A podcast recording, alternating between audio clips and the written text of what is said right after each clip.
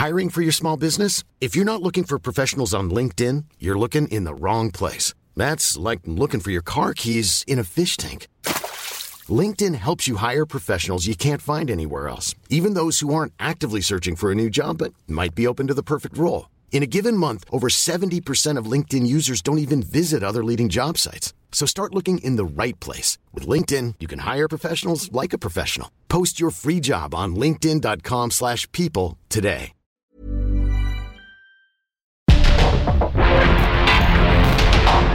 Porque el mundo actual no se entendería sin la economía, las finanzas y los negocios. Acompaña a Mario Maldonado, el columnista de negocios más joven y objetivo del periodismo financiero en su programa. Bitácora de negocios. ¿Qué tal? ¿Cómo están? Muy buenos días. Bienvenidos a Bitácora de negocios. Yo soy Mario Maldonado y me da mucho gusto saludarlos en este lunes 29 de enero del 2023. Estamos transmitiendo en vivo aquí en la cabina del Heraldo Radio. Muchas gracias por acompañarnos, como siempre, desde tempranito que comenzamos la barra informativa de esta estación. En punto de las 6 de la mañana, gracias eh, de verdad por sus comentarios, por acompañarnos en vivo o a quienes escuchan el podcast también de Bitácora de Negocios a cualquier hora del día. A todos y a todas, muchísimas, muchísimas gracias. A quienes nos escuchan aquí en la Ciudad de México por la 98.5 de FM o en el, resto de la República Mexicana, en Guadalajara por la 100.3, en Monterrey, Nuevo León por la 99.7 y en el resto del país a través de las estaciones hermanas del Heraldo Radio, en cualquier parte del mundo en la radio por internet también. Muchas gracias por escucharnos, por enviarnos sus mensajes. Y vamos a entrarle ahora sí a los temas, a la información. Vamos a hablar con Roberto Aguilar, lo más importante que sucede en las bolsas y en los mercados financieros. Mercados laterales atentos a resultados corporativos y señales de la Fed y mayor tensión geopolítica. Ordenan liquidación del gigante inmobiliario Evergrande. En China se encienden alertas por este impacto. Y crisis del Mar Rojo profundiza retrasos de cadenas globales de abasto. Vamos a entrarle a esos temas con Roberto Aguilar. Vamos a platicar también con Luis Miguel Martínez Ansúrez, como todos los lunes, cada 15 días. Vamos a hablar del foro de Davos, que es un encuentro hacia el combate a la desigualdad mundial, la construcción de un México más incluyente. Pues, ¿qué dejó este foro de Davos interesante eh, por la participación como pues prácticamente todos los años, salvo el año que estuvo en pausa por la pandemia, pero interesante lo que dicen los mandatarios eh, internacionales y los líderes, eh, líderes globales en todos los ámbitos de la economía, de la política, de la ciencia, la tecnología.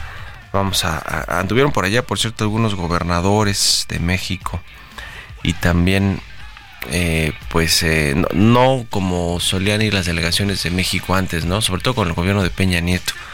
Pero sí, varios estados, de, por lo menos tres estados ya mandaron gobernadores. O sus gobernadores decidieron ir, Porque, a ver, mire, Durazo, imagínese, tiene un desastre completamente en, Sonora, en su estado. El exsecretario de Seguridad, que ya el chiste se cuenta solo, aunque no debería ser chiste por la gravedad y lo delicado de la violencia y la inseguridad. Pero bueno, si tenemos ese secretario federal y tiene su estado hecho un desastre como nunca Sonora, pues ya sabemos por qué no funcionó la estrategia federal, ¿no? Pero bueno, él andaba en Davos, imagínese, dándose la vida. Ese es Alfonso Durazo, ¿eh? Ese es el morenista, muy morenista. Ahora resultó muy morenista Alfonso Durazo son de estos que les gusta nada más el poder por el poder. Pero bueno, ya, es lunes, es lunes y vamos a empezar tranquilitos y con más información. Vamos a hablar también con Mónica Lugo, ex negociadora del TEMEC, sobre la, revisión eh, que vendrá en el 2026 del TEMEC. Todavía falta mucho, pero eh, es importante por lo que dijo el fin de semana Joe Biden en un discurso en Carolina del Norte con respecto a cerrar la frontera cuando haya emergencias. Es una ley que se ha estado eh, negociando, cabildeando en el Congreso de Estados Unidos eh, entre republicanos, demócratas.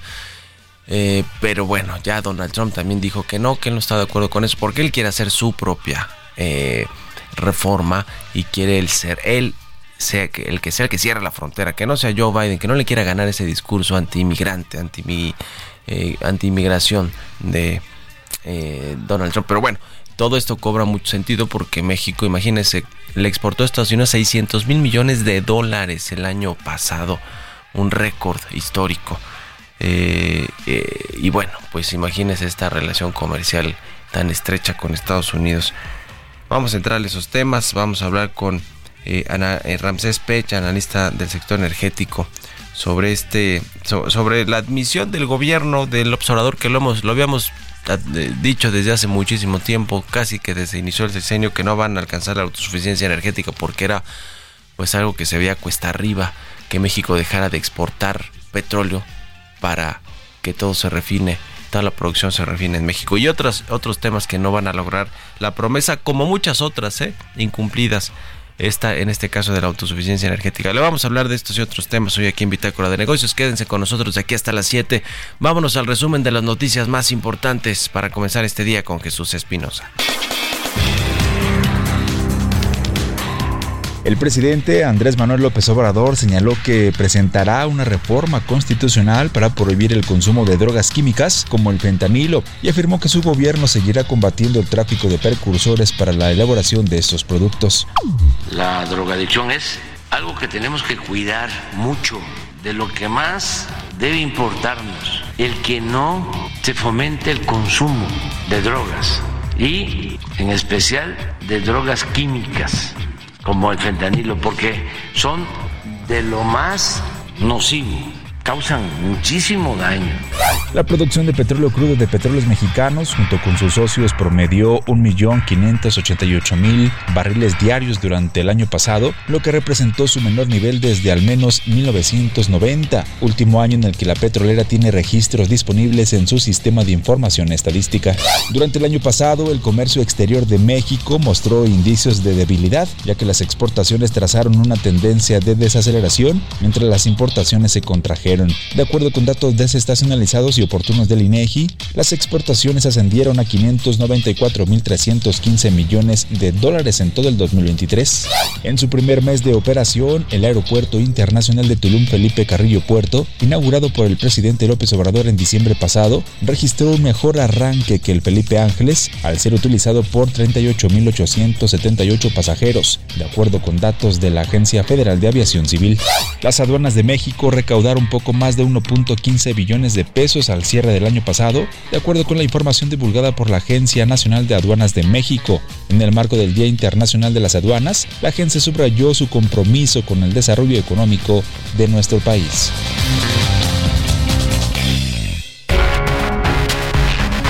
El editorial.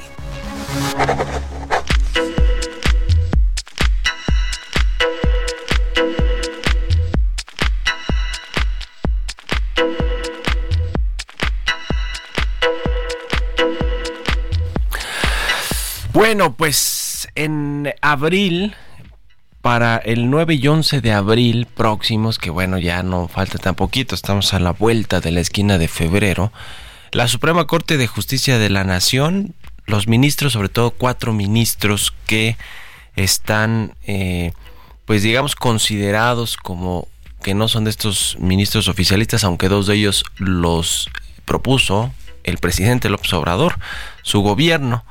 Estos dos son Margarita Ríos Farjat y, Juan Luis González Alcántara, pero en dos de sus salas están listados asuntos que tienen que ver con darle reveses a los eh, a las reformas que se aprobaron en aquel viernes eh, negro, ¿se acuerdan? ¿no? De abril, por cierto, del año pasado, cuando se pasaron cantidad de reformas legales sin el eh, cuidado de los procesos legislativos y bueno, pues hubo eh, acciones de inconstitucionalidad que se presentaron ante la Suprema Corte de Justicia y todo parece que van a darle palo, como se dice en el argot judicial o de los abogados a las reformas que propuso el presidente del observador que pasaron fast track en aquel viernes negro los legisladores de Morena con sus partidos aliados y son muchas reformas, ¿eh? entre estas la del ejército mexicano que eh, pues busca quitarle el control del tren Maya.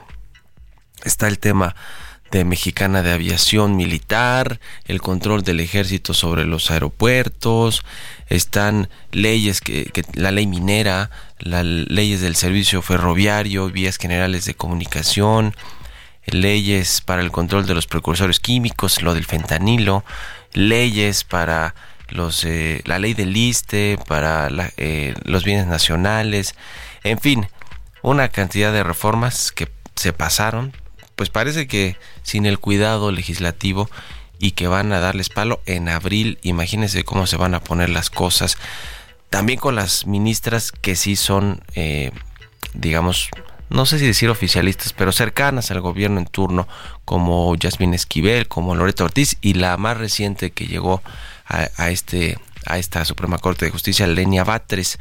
Se anticipan airadas discusiones y sobre todo bloques entre oficialistas y no oficialistas, entre comillas. Eh, en, la Suprema Corte de Justicia de la Nación. Y bueno, pues estaremos también, eh, esto les ha, están listados estos asuntos para abril, el 9 y 11 de abril y estaremos también cerca de la elección eh, federal eh, del, 2 de junio. Así que van a sacar chispas todos estos asuntos. ¿Ustedes qué opinan? Escriban en mi cuenta de X arroba Mario y en la cuenta arroba Heraldo de México.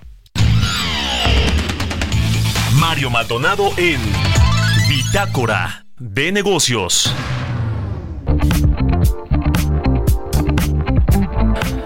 Le decía, vamos a platicar con Luis Miguel Martínez Ansúrez, presidente del Instituto Nacional de Administración Pública. ¿Cómo está Luis Miguel? Buenos días. Muy buen día, Mario. Con el gusto de saludarte a ti y a tu audiencia. Pues, ¿cuál es eh, tu lectura de lo que sucedió en Davos, en este foro económico mundial eh, interesante? Lo que se platicó allí, todos los, los presidentes en activo y los líderes mundiales que acudieron a este foro eh, pues tan conocido allá en Suiza. Sí, mira Mario, creo que lo que causó demasiado interés fue la desigualdad a nivel planetario. Para ellos ya es una causa eh, principal de una crisis estructural de la economía mundial. Yo creo que desde el 2008, es una opinión personal, la que me hago responsable, no se ha resuelto, está irresuelta la crisis mundial. Yo creo que es como el sistema financiero está planteado ya no da de sí, ya no hay crecimiento. Fíjate que 260 millonarios y billonarios de 17 países presentaron una carta que al principio se le dio mucha importancia y después se le apagó, que se llama Prompt to Pay More, orgullosos de pagar más. Y esta estaba encabezada por, está por Abigail Disney y Valeria Rockefeller, que sobra decir de dónde son y qué hacen. Y además, Oxfam, que es una institución sin fines de lucro, emitió un informe que se llama Desigualdad Inc. Y ellos hablan de que de la generosa distribución de la pobreza y que cinco corporaciones más grandes tienen el valor combinado de todo el Producto Interno Bruto de África, América Latina y el Caribe. Y no es menor porque estamos hablando de 1.250 millones de personas a nivel aproximado, ¿no? Y este y dentro de estos ricos que hablábamos están algunos mexicanos y ninguno de ellos firmó esta carta. Carlos Eldín, Germán Rarrea, en fin. Pero ellos hacen un estudio ya, eh, eh, Oxfam México, donde dice de dónde proviene la riqueza de estos millonarios. Y está, dice que los millones están vinculados con industrias extractivas como la REA y concesiones de Estado, con la venta barata de grandes empresas de Estado que se hacen públicas y, y luego se privatizan. al final del tema, pues, cómo plantean ellos cómo eh, Ricardo Salinas pelea por no pagar cerca de un poco más de 5 mil millones de pesos que deben impuestos cuando sus bienes, según la, eh, la, empresa, asciende a 14 mil millones, más de 14 mil millones de dólares. Entonces dice que, bueno, al final del día lo que ellos proponen es que se cobre correctamente los impuestos. Hablan de, de no solo de aumentar la tasa, porque en Francia llega a ser hasta del 49%, sino hablan de grabar de una, de una trazabilidad los bienes heredados.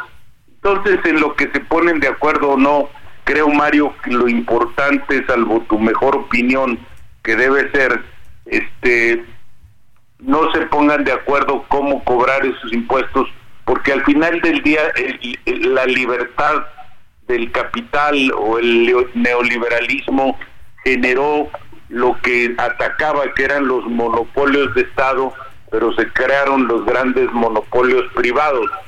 Aunque hay que decirlo, los grandes capitales actuales no son hereditarios. Y esto es lo que está en la nube, empresas como la de Tesla, en fin, creo que habría que analizarlo bien antes de hacer un juicio, Mario. Sí, sí, sí, sin duda alguna.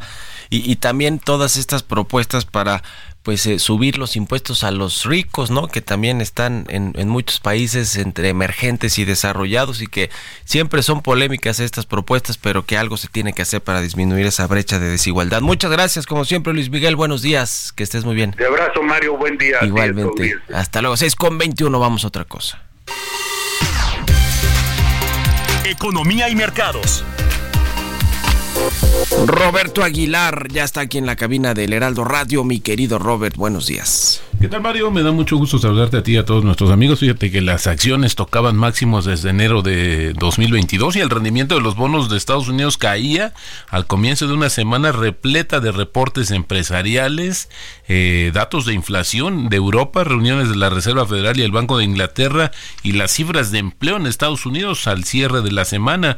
Los futuros de las acciones estadounidenses eh, operaban estables, sugiriendo que no habrá una alteración inmediata de los máximos históricos del el Standard Poor's 500 de la semana pasada, impulsadas por datos que muestran que el crecimiento económico se mantiene mientras la inflación sigue desacelerándose, lo que le permitiría a la Reserva Federal comenzar a recortar justamente las tasas de interés. También te comento que los precios del petróleo caían debido a que el debilitado sector inmobiliario chino sufrió otro golpe, mientras que un ataque de, con drones contra las fuerzas estadounidenses en Jordania aumentaba la preocupación por la interrupción del suministro en el Medio Oriente y es que fíjate que un tribunal de Hong Kong ordenó la liquidación del gigante inmobiliario eh, chino Evergrande Group que en una señal de la profundización de la crisis en el sector inmobiliario de China, golpeando la confianza sobre la demanda de crudo ante el mayor, que el eh, mayor importador del petróleo del mundo. Y es que fíjate que también, Mario, el tema es que estas repercusiones que pueda tener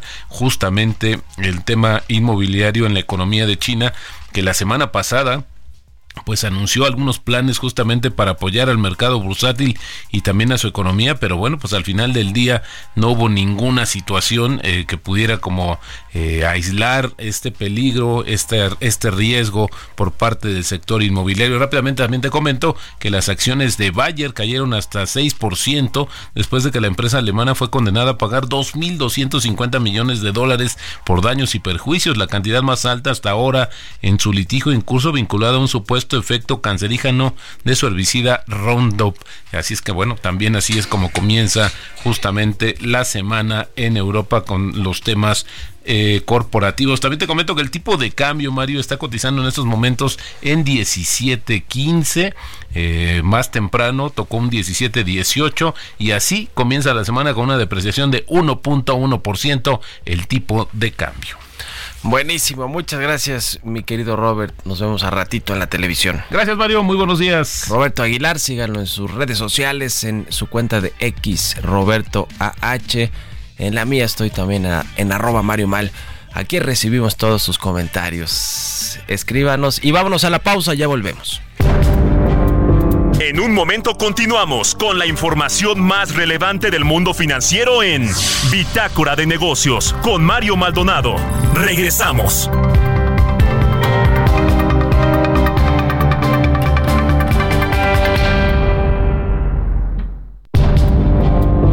Estamos de vuelta en Bitácora de Negocios con Mario Maldonado. Ya estamos de regreso aquí en Bitácora de Negocios, 6 de la mañana con 31 minutos, tiempo del centro de México. Vámonos con esto al segundo resumen de noticias con Jesús Espinosa. El presidente Andrés Manuel López Obrador inauguró la primera gasolinera del bienestar en la península de Yucatán, esto en el municipio de Calakmul, Campeche. Detalló que la instalación de la gasolinera es resultado de una solicitud directa de la comunidad que no contaba con este servicio. En ese mismo evento, el Ejecutivo Federal informó que el Tren Maya, una de las obras prioritarias de su gobierno, será inaugurada en su totalidad hasta después de la elección presidencial del 2 de junio. Especialistas en la materia señalaron que la reforma al sistema de pensiones que el Ejecutivo enviará al Congreso el próximo 5 de febrero deberá abordarse de manera integral, justa, equitativa e inclusiva para evitar que se sobrecarguen las finanzas públicas y que por el gasto anual en pensiones se recorte presupuesto a otros sectores. La Dirección de Estudios Económicos de Citibanamex pronosticó un crecimiento de 5.1% para el estado de Quintana Roo, gobernado por Mara Lezama. La institución bancaria señaló que serán 11 las entidades del país quienes este año marcharán a un ritmo más rápido, impulsados por la inversión pública y la recuperación del turismo.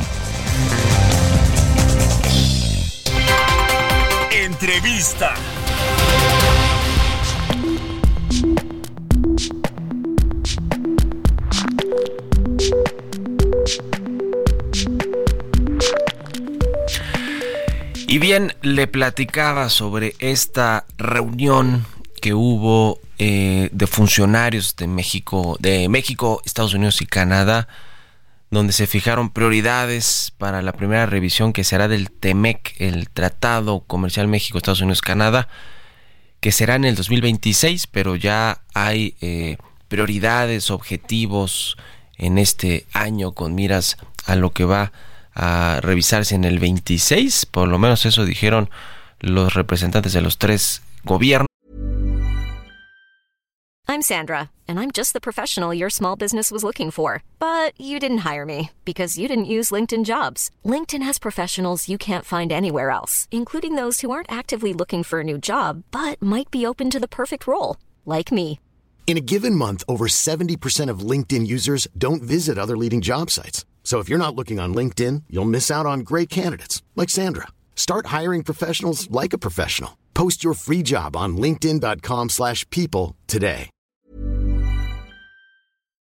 La asesora principal de la representación comercial de Estados Unidos, Cara Morrow, el ministro de Comercio Internacional de Canadá, Rob Stewart, y también el subsecretario de Comercio Exterior de la Secretaría de Economía de México, Alejandro Encinas. Esta reunión fue en Toronto, en Canadá. Y vamos a platicar de esto, le decía hace unos minutos, en el contexto también de lo que han dicho los eh, candidatos o quienes van a ser candidatos a la presidencia de Estados Unidos, que todo parece indicar que serán Donald Trump y Joe Biden de nueva cuenta que van a enfrentarse en las elecciones. Vamos a hablar de esto con Mónica Lugo. Ella es directora de Relaciones Institucionales de Prodensa, ex negociadora del TEMEC. Hola Mónica, ¿cómo estás? Buenos días. Hola, buenos días Mario, qué gusto saludarte a ti y a tu auditorio. ¿Cómo Igualmente, muchas gracias. Pues, ¿cómo ves todas estas pláticas para la eh, renovación del TEMEC en el 2026? Y yo creo que no podemos, eh, digamos, excluir el tema político y el presidente que llegue, o si repite Joe Biden con lo que dijo el fin de semana en términos de la frontera, que eh, busca un, una reforma para que puedan cerrar la frontera con México en cualquier momento eh, argumentando una emergencia. Eh, y bueno, Donald Trump pues está en las mismas, ¿no? Aunque no apoyó en esta a Joe Biden por temas políticos, eh, electorales, pero pues está en las mismas, ¿no? Es más radical o Joe Biden ahora se está empleando quién es más radical con respecto al tema de la frontera y bueno, pues sabemos que por ahí cruzan todos los productos importantes del comercio bilateral. ¿Qué nos dices de todo esto, Mónica? Así es, Mario. Fíjate, pues como tú mismo lo señalas, es lo mismo por los dos lados. Eh, uno un poco más moderado que otro, uno con un poco más de sutileza que otro, pero efectivamente al ser un año electoral, el tema de la frontera, el tema migratorio va a ser el tema principal y de discusión en los debates en Estados Unidos. Y como bien señalas, pues este va a ser un término, este va a ser un tema que está justo en el centro de, de, los dos candidatos. Entonces, uno, bueno, ya lo hemos visto también como lo ha abarcado Donald Trump, ¿no? Lo hemos vivido. Él de plano sí ha cerrado la, la frontera, amenaza a México con poner aranceles en todos los productos y lo hace de una manera mucho más frontal y directa. Eh, seguramente va a decir que va a hacer lo mismo, ¿no? Y en cambio con el, con el presidente Joe Biden, pues lo hace un poco de una manera un poco más sutil, ¿no? Aunque ya lo vimos el viernes en, en un comunicado que sacó, que pues está haciendo una ley, está buscando la aprobación de esta ley para que justamente pueda tomar medidas extremas en la frontera y cerrar el mercado y cerrar la frontera con el fin de pues eh, con esta causa que ambos ambos candidatos ambos aspirantes a la presidencia han mencionado como seguridad nacional y efectivamente este ha sido una de las discusiones que eh, a, los americanos, a los estadounidenses, lo que les importa y lo que se ha visto en distintas encuestas de opinión es que efectivamente eh, la, la migración pues sí les importa y sí es un eh, es un tema que quisieran ver dentro de los debates. Entonces, bueno, pues sí, esto va a ser, vamos a verlo en, este, en el transcurso de este año y efectivamente, pues en la revisión del TEMEC seguramente es uno de los temas que se van a incluir. Ahora, vale destacar, Mario, y esto es algo que es importante señalar, que este tema de la revisión del TEMEC se incluyó en la renegociación del mismo justo porque, si recordamos bien, Donald Trump quería que se terminara, que fuera una especie de muerte súbita de cada seis años, de hecho eran cada cinco años, se terminara el, el, el digamos, el contrato, entre comillas, ¿no? Lo que es el acuerdo del TEMEC cada cinco años. Y lo que se logró es que no fuera así, sino que fuera más bien como preguntarse entre los miembros si ellos, si estamos conformes, ¿no? Como se estaba implementando, se estaba llevando a cabo el TEMEC, porque una de las fallas justamente del Telecan es que pues nunca se revisó y pasaron 24 años y pues el, el, el, el, acuerdo, digamos, caducó de alguna manera en el sentido de que ya la realidad no era la misma. ¿No? Entonces, para evitar eso, lo que se hace es que cada seis años, a partir de, la implementación del mismo que fue en 2020, o sea, en 2026, se va a hacer un, una revisión.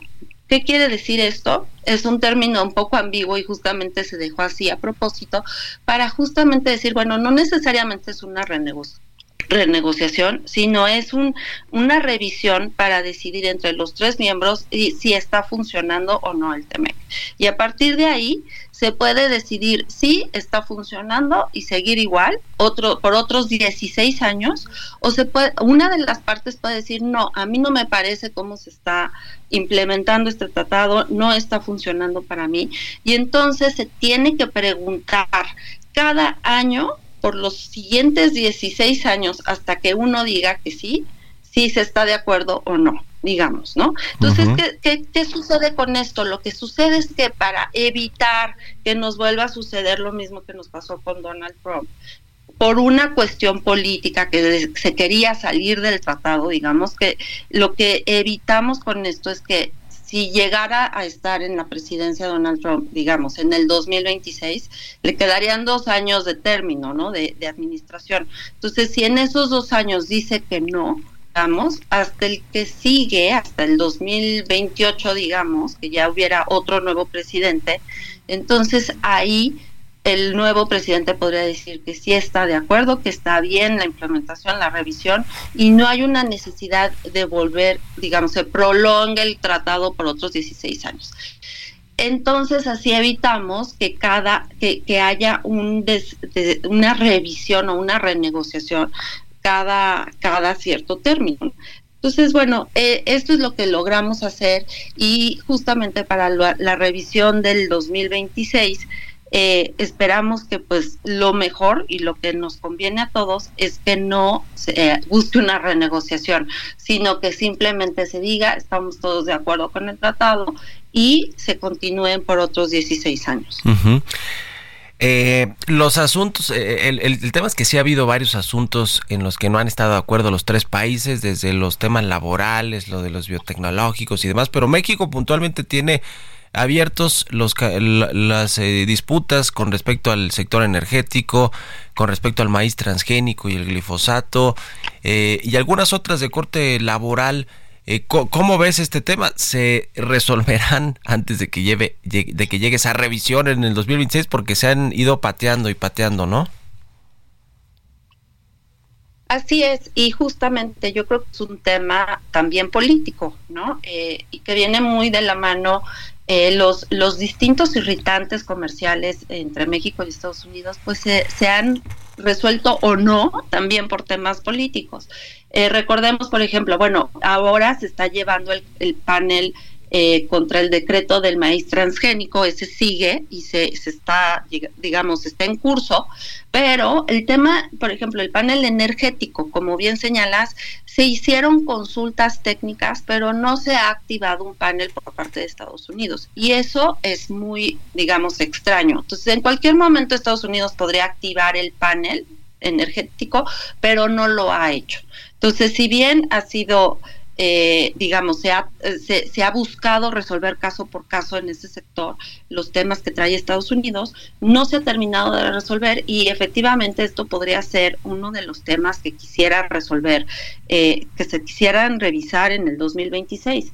También está, y recordemos eh, que México ganó el caso de la interpretación de reglas de origen automotriz y Estados Unidos ha hecho caso omiso al fallo del panel. Entonces ahí tampoco México ha buscado la implementación del fallo del panel, ¿no? También parecería que este es un acuerdo político en donde México ha dicho, ok, yo no te hago o te forzo o te doy, hago represalias por este fallo y parecería que a lo mejor a cambio Estados Unidos no ha activado el panel energético. Eso no lo sabemos, evidentemente esas son discusiones que se hablan pues al interior de, de, las oficinas de los funcionarios, pero bueno, eso parecería. Y también tenemos los casos laborales, ¿no? Tenemos 18 casos presentados eh, por Estados Unidos en el mecanismo de solución de respuesta rápida y solamente pues 10 se han resuelto y un caso está ya en un proceso de panel también. Entonces, justamente el, el, tema, hay varios irritantes comerciales y seguramente sí, como bien señala, se van a revisar estos cuatro temas en, la, en el 2026, Mario. ¿Qué asunto? Pues va a estar muy calientito eh, el 2024 en estos eh, temas eh, pues bilaterales porque cruza todo lo político con lo comercial y lo económico y además pues vienen las elecciones de México el 2 de junio y luego en noviembre las de Estados Unidos las elecciones presidenciales y, y bueno pues esto puede generar incertidumbre para este acuerdo comercial entre los tres países México Estados Unidos y Canadá aunque aunque bueno llegue cualquier presidente tanto en México como en Estados Unidos se ve difícil que puedan echar atrás todo lo que ya costó muchísimo trabajo negociar y tú lo viviste en la primera línea, eh, Mónica. Estaremos en contacto si nos permites y te agradezco mucho como siempre estos minutos. Claro que sí, Marius. Saludo. Un abrazo, Mónica Lugo. 6 con 44 minutos de la mañana. Vamos a otra cosa. Bitácora de negocios con Mario Maldonado. Y bueno, hemos platicado aquí sobre la Agencia Nacional de Aduanas de México, que ahora mismo, por un amparo ahí de un contribuyente, se habla de que eh, si se podría echar atrás la legalidad con la que se creó este nuevo órgano desconcentrado de Hacienda. No parece que vaya a ser así. Al revés, parece que esta Agencia Nacional de Aduanas de México pues ahí va, ¿eh? En términos de recaudación, digamos que lo han hecho bien, ha presentado buenos números, se creó hace un par de años y efectivamente eh, pues se convirtió en una institución independiente de servicios de administración tributaria del SAT para dar darle atención pues más especializada a esta creciente demanda de operaciones de comercio exterior, hablando ahora que platicamos de esta eh, revisión del TEMEC en el 2026 y las prioridades de los tres países que están en este acuerdo comercial México, Estados Unidos y Canadá, pues es muy importante que haya esta facilitación comercial a través de simplificación de procesos aduaneros. Es algo en lo que ha trabajado la Agencia Nacional de Aduanas, que está a cargo de un general en retiro, se llama André Fullón. Y bueno, pues sí se han logrado, le decía, avances sustanciales. El año pasado, nada más para poner como ejemplo, estas transacciones comerciales llegaron a 19.8 millones, es un 4.3 más que en el 2022. Esto representó una recaudación de un billón 150 mil millones de pesos. Eh, y eh, pues eh, esto es importantísimo, todo el ingreso que se genera en las aduanas del país para financiar el gasto público, el presupuesto, para el pago de los de los impuestos. Esto esto pues se ha, habido, se ha visto beneficiado también por el nearshoring, estas tendencias de inversiones extranjeras en México y que generan comercio internacional le han dado mayor dinamismo a las aduanas del país y por supuesto le han eh, puesto también a la Agencia Nacional de Aduanas pues más trabajo pero por eso se requiere eh, una, un organismo especializado eh, para atender todos estos asuntos. Además pues están ahí muy en contacto en la NAM con la iniciativa privada con el Consejo Coordinador Empresarial con la Canacar con la AMIA eh, la, eh, organización que incluye o agrupa a los industriales de los automóviles, a las automotrices, eh, a las empresas que manufacturan autos en México y que es de los principales de los principales productos que se exportan a los Estados Unidos y que importamos también muchas de las autopartes. Así que bueno, pues ahí está a dos años de la creación de esta Agencia Nacional de Aduanas de México que le decía encabeza el general en retiro André Fullón. 6 con 47, vamos a otra cosa. Mario Maldonado en Bitácora de Negocios.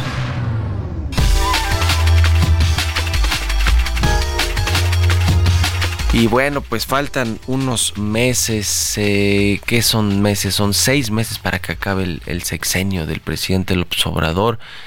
En septiembre es su último mes con una nueva legislatura ya eh, que va a instalarse a partir de septiembre en una nueva Cámara de Diputados, un nuevo Senado de las elecciones que salgan elegidos los legisladores y legisladoras de las elecciones del 2 de junio.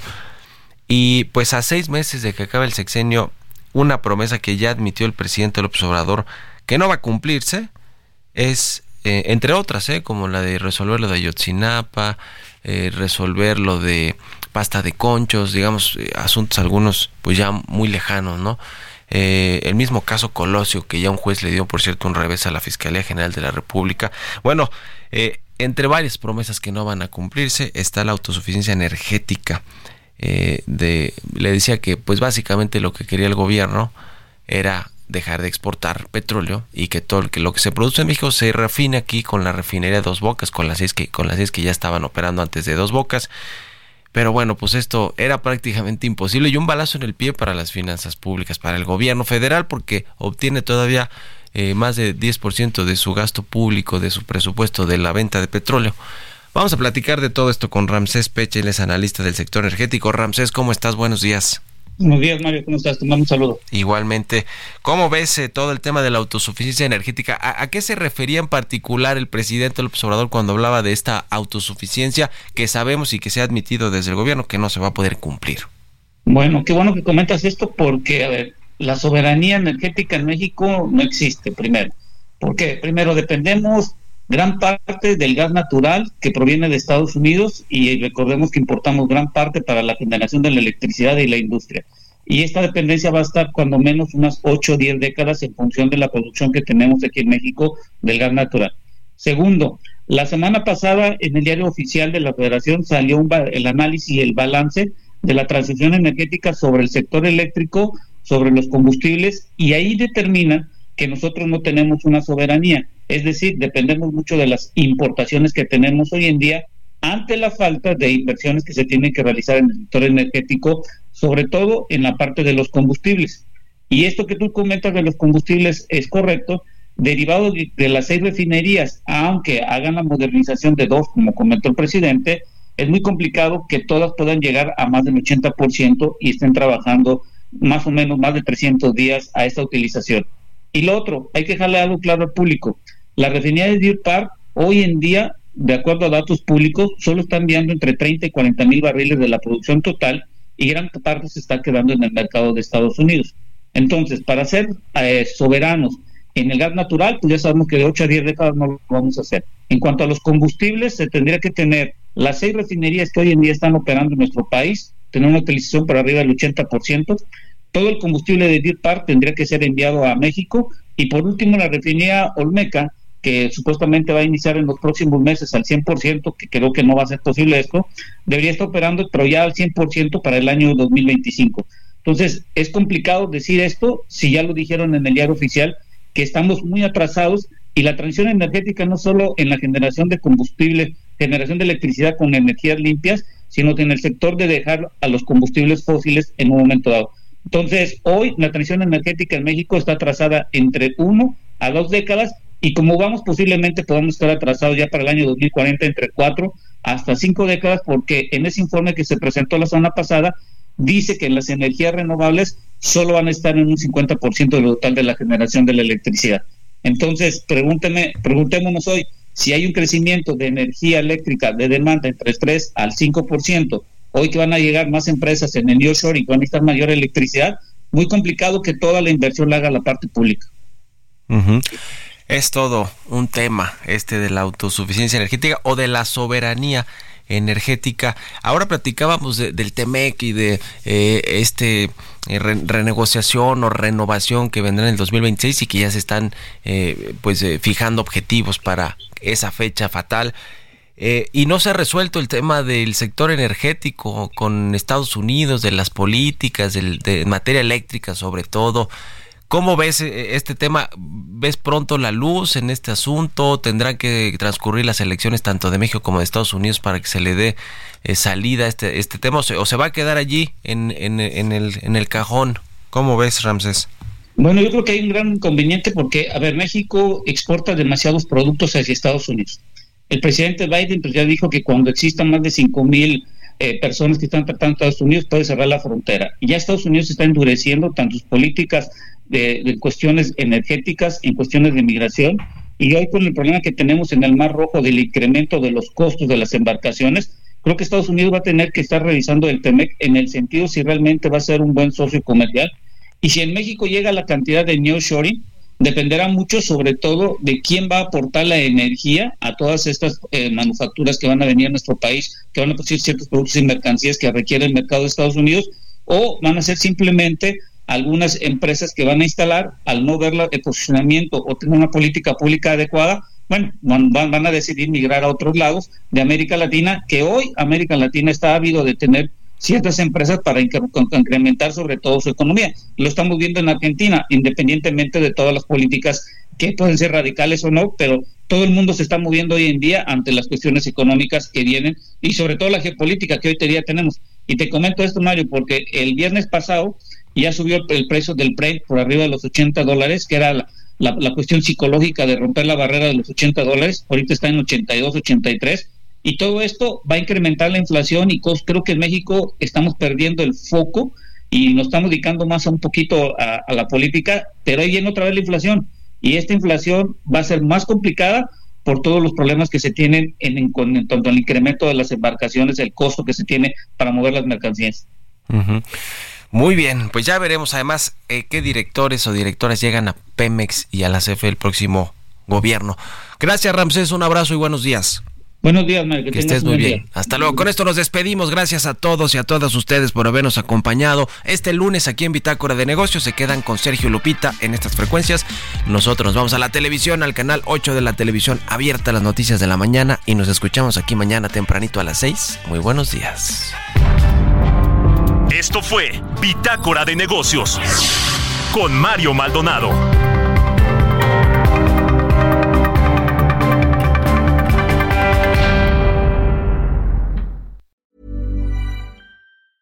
Planning for your next trip? Elevate your travel style with Quince. Quince has all the jet setting essentials you'll want for your next getaway, like European linen, premium luggage options, buttery soft Italian leather bags, and so much more and is all priced at 50 to 80% less than similar brands. Plus, Quince only works with factories that use safe and ethical manufacturing practices. Pack your bags with high-quality essentials you'll be wearing for vacations to come with Quince. Go to quince.com slash pack for free shipping and 365-day returns.